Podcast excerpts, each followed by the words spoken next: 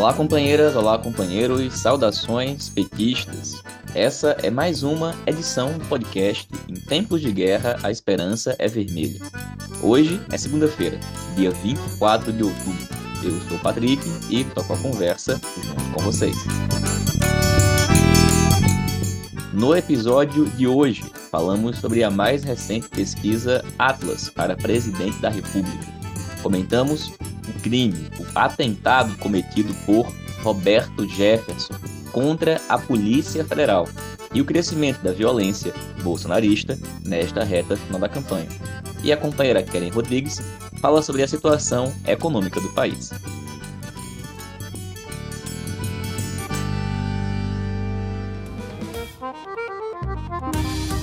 E pessoal, faltam exatamente seis dias para o segundo turno das eleições de 2022. Na nossa edição de segunda-feira passada, nós fizemos um panorama do cenário em alguns estados. Hoje, comentamos a mais recente pesquisa do Instituto Atlas, divulgada no dia de hoje. Mas antes de comentar aqui no detalhe a pesquisa Atlas, a gente passa para vocês os números da pesquisa do IPEC, também divulgada no dia de hoje. Segundo o IPEC, Lula está com 54% dos votos válidos, enquanto que o Bozo está com 46%. São os mesmos percentuais do IPEC divulgado na semana passada. O IPEC realizou essa pesquisa com 3.008 pessoas entre os dias 22 e 24 de outubro, em apenas 183 municípios. Um detalhe importante para comparação como vai ficar mais perceptível quando a gente falar da pesquisa do Atlas, são os dados, por exemplo, com relação a branco, nulo e não sabe.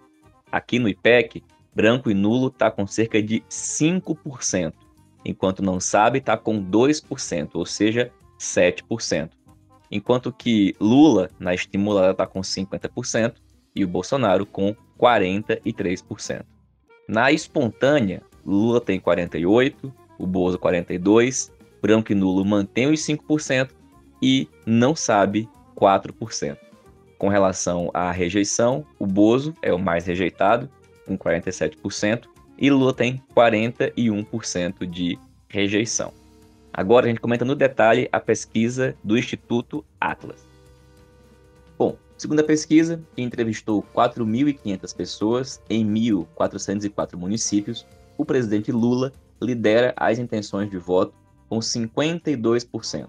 Bolsonaro está com 46,2%. E 1,8% responderam que não sabem ou votarão branco ou nulo. Com relação aos votos válidos, Lula possui 53% e Bolsonaro 47%. Em relação à pesquisa anterior, do dia 13 de outubro, Lula cresceu 0,7% e o Bolsonaro caiu 0,6%. Agora, pessoal, alguns comentários e observações sobre essa pesquisa. Primeiro, que o número de não sabem ou dizem que votarão branco ou nulo tende a ser maior que 1,8%. Afinal de contas, no primeiro turno, com muito mais candidatos, tivemos 1,59% de votos em branco e 2,82% de votos nulos, um total de 4,41%. Isso, numa eleição tão apertada como essa, pode ser decisivo. Por isso, reforçamos a importância de irmos em busca de cada eleitor, cada eleitora que você conheça, que está dizendo que vai votar em branco ou vai votar nulo, pois esse voto contribui para que a força do fascismo da extrema-direita no Brasil continue. Além disso, mesmo com a pesquisa dando uma margem maior que outros institutos, ela possui alguma diferença que deve nos deixar muito em alerta. Primeiro, é o indicativo de que Lula estaria na frente na região centro-oeste, com 51,8% contra 47,1%. Acontece que nós sabemos da imensa dificuldade que nós possuímos no centro-oeste, seja pela força do agronegócio, seja pela força e a presença do bolsonarismo. Foi uma região onde todas as principais candidaturas de esquerda foram derrotadas Ou seja, a diferença pode ser essa, ou pior, pode ser o contrário, o que influencia no resultado geral da pesquisa Atlas. Agora, outro dado que nós destacamos é como foi nefasta a campanha de Ciro Gomes no primeiro turno, que fortaleceu em muito o antipetismo e jogou muita, mas muita água no moinho bolsonarista. Pesquisa Atlas mostra que tem mais eleitores, acreditem se quiser, de Simone Tebet indicando voto em Lula do que eleitores de Ciro Gomes. Enquanto 69,6% dos entrevistados que disseram que votaram em Tebet no primeiro turno agora dizem que vão votar em Lula, apenas 51,3% dos de Ciro dizem isso. Enquanto 41,6% dos que dizem que votaram em Ciro no primeiro turno agora vão votar em Bolsonaro, 41,6%. Ou seja, numa diferença tão curta, tão apertadinha, quase metade dos ciristas estão no bote do bolsonarismo.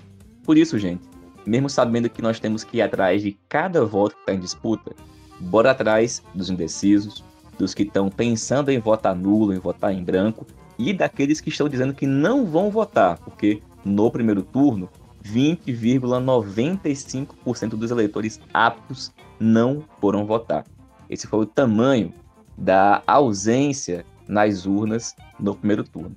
A gente tem que ir atrás de todo mundo, garantir que todo mundo possa comparecer e, evidentemente, votar 13 no dia 30 de outubro.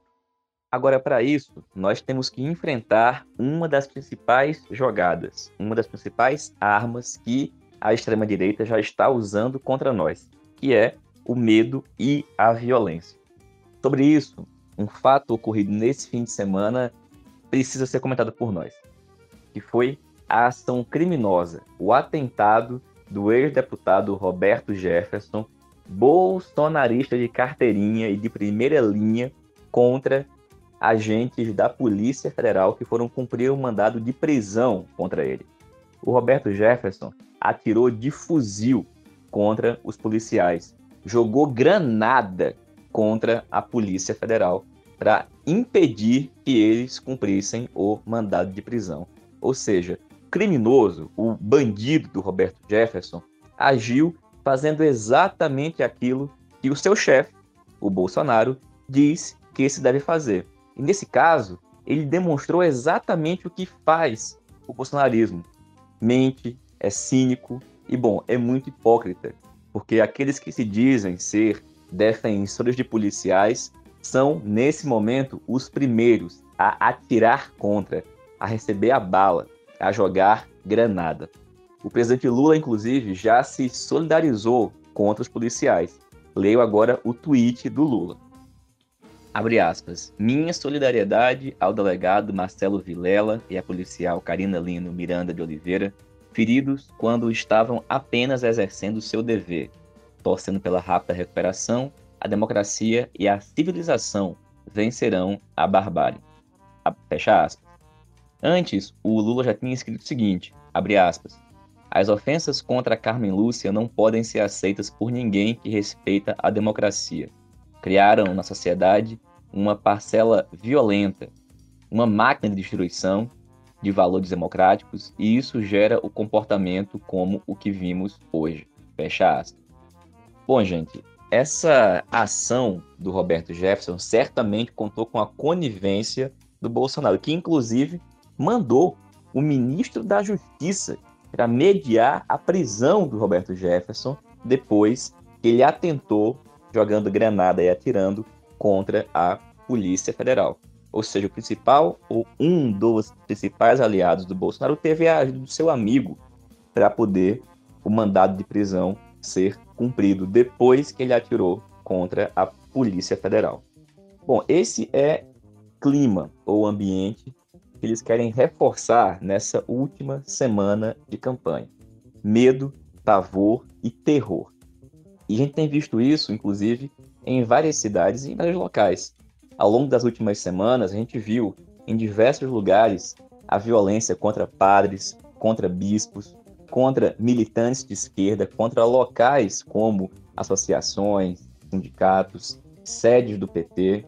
A gente falou aqui na sexta-feira do atentado contra o carro de um vereador em Recife. E nesse fim de semana isso voltou a ocorrer na cidade de Natal, no Rio Grande do Norte, em Manaus, no Amazonas. E tudo isso tem sido divulgado e repercutido porque o objetivo deles é criar essa onda de terror para impedir que tenha manifestações pró-Lula e para que, inclusive, as pessoas se sintam na defensiva, impedidas de se manifestar e, inclusive, de votar no próximo domingo. E a gente reforça: o melhor jeito de enfrentar tudo isso é com muita, mais, muito mais campanha, volume de campanha e campanha de massas nas ruas.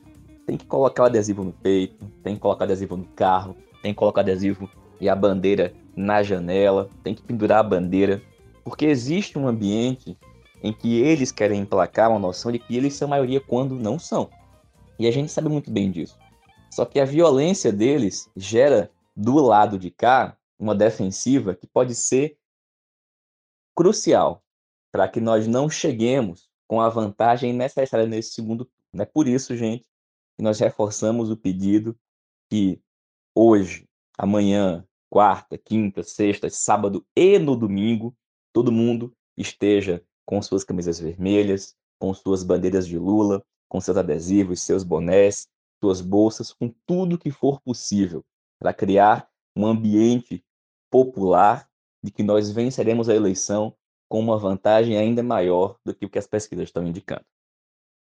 E dito isso, a gente vai escutar agora a companheira Keren Rodrigues. A Keren é economista, militante do PT em São Paulo, e fala para a gente de um tema muito importante, que é a situação econômica do Brasil. É talvez a questão mais importante e que a gente tem que tratar com muita, mas muita atenção nessa reta final de campanha, porque é um tema que o bolsonarismo está explorando. No Guiri TV do Bolsonaro de hoje, essa foi a principal questão tratada. Desde as mentiras sobre a criação do PIX, até, por exemplo, o fato de que é com Bolsonaro que tem tido empréstimo via Caixa Econômica Federal a partir do Auxílio Brasil, que está endividando milhões de trabalhadores e trabalhadoras. Bom, sobre o assunto economia, a gente escuta agora a companheira Karen Rodrigues. Alô, ouvintes do podcast. Boa noite, espero que estejam todos bem. Então, é, recentemente nós tivemos a divulgação de duas importantes informações né, relacionadas ao PIB do Brasil, que estão sendo bastante discutidas nos últimos dias, até com o intuito de entender como anda um pouco a economia brasileira. O primeiro dado foi um crescimento de 1,2% do PIB no segundo trimestre de 2022, já é um dado aí referente a junho e julho, e que acabou elevando o otimismo de alguns quanto a uma possível retomada econômica. O outro dado mais recente, referente a agosto, foi a divulgação do IBCBR, que é um índice calculado pelo Banco Central, mede a atividade econômica do país e é reconhecido por ser uma prévia do PIB. Esse índice ele apontou uma queda bem acentuada de 1,13% na atividade econômica no mês, que levaria as previsões de crescimento do país a serem revisadas para baixo. Né? É, mas quais são é, essas previsões, né? As otimistas, por exemplo, do governo federal, alguns setores do mercado, são em torno de 2,7%, que já é um patamar bastante baixo, dado que estamos nos recuperando de uma pandemia, né? Então já é previsto aí algum crescimento pelas condições anteriores, né? Já que o PIB compara essas condições, o crescimento em relação ao ano, ano passado para ter uma ideia, o crescimento médio ali nos anos de crise, né, quando se falava em pibinho à época, quem lembra, era em torno de 2,7% também, que é o que é previsto, né? Outros dados são os índices de desemprego e de inflação. Houve uma queda recente né, no nível de desemprego e também houve uma queda recente no nível de inflação, que ainda se encontra em patamares bem altos. Tá? Em relação ao desemprego, Apesar dessa queda recente, que se deve principalmente à retomada dos serviços, a taxa brasileira ela ficou ainda próxima àquele ano de crise econômica 2015, política econômica, né?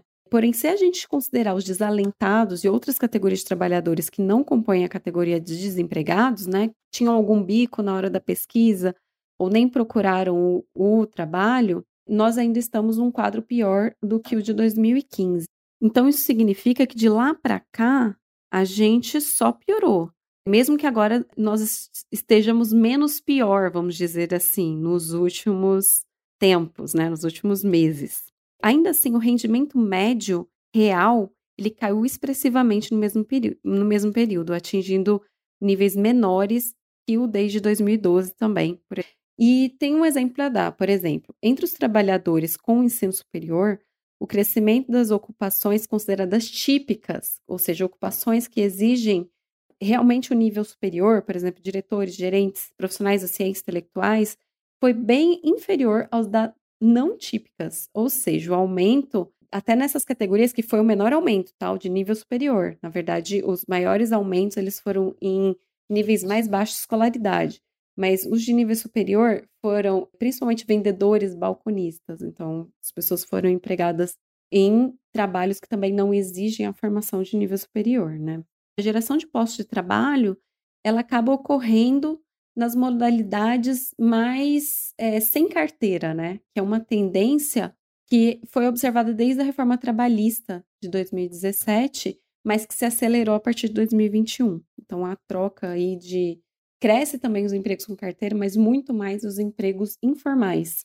Quando você olha, na verdade, as contratações e as demissões, você percebe que as contratações elas foram com um nível de renda menor do que as da, das demissões. Além disso, dessa renda menor do trabalhador, você ainda tem a inflação que está alta e que corrói muito o poder de compra, e principalmente a inflação de alimentos, que acaba atingindo mais as famílias mais pobres, que tendem a gastar a maior parte da sua renda nesse setor, né? Essa inflação de alimentos, ela é a mais alta desde o Plano Real. Segundo a Rede Brasileira de Pesquisa em Soberania e Segurança Alimentar e Nutricional, 40% dos municípios brasileiros convivem com algum tipo de segurança alimentar, que equivale a 125,2 milhões de pessoas, que é mais da metade da população do país. Então, cerca de 15% dos brasileiros, que é 33 milhões de pessoas, passam atualmente fome. Então, assim, pelo cenário, a gente vê que estamos numa economia bem crítica e as perspectivas elas são muito ruins. Por que, que elas são muito ruins? Porque todos esses números que a gente vê da economia, eles ainda contam com algumas políticas provisórias. A questão do FGTS, alguns empréstimos, né? Inclusive, esses empréstimos aí, eles até estão preocupando, porque o nível de endividamento do brasileiro, ele já está bastante alto, né? E a previsão com os empréstimos, principalmente consignados agora, é piorar. Então, depois dessa breve análise, deu para a gente ter um panorama aí de como anda a nossa economia, né?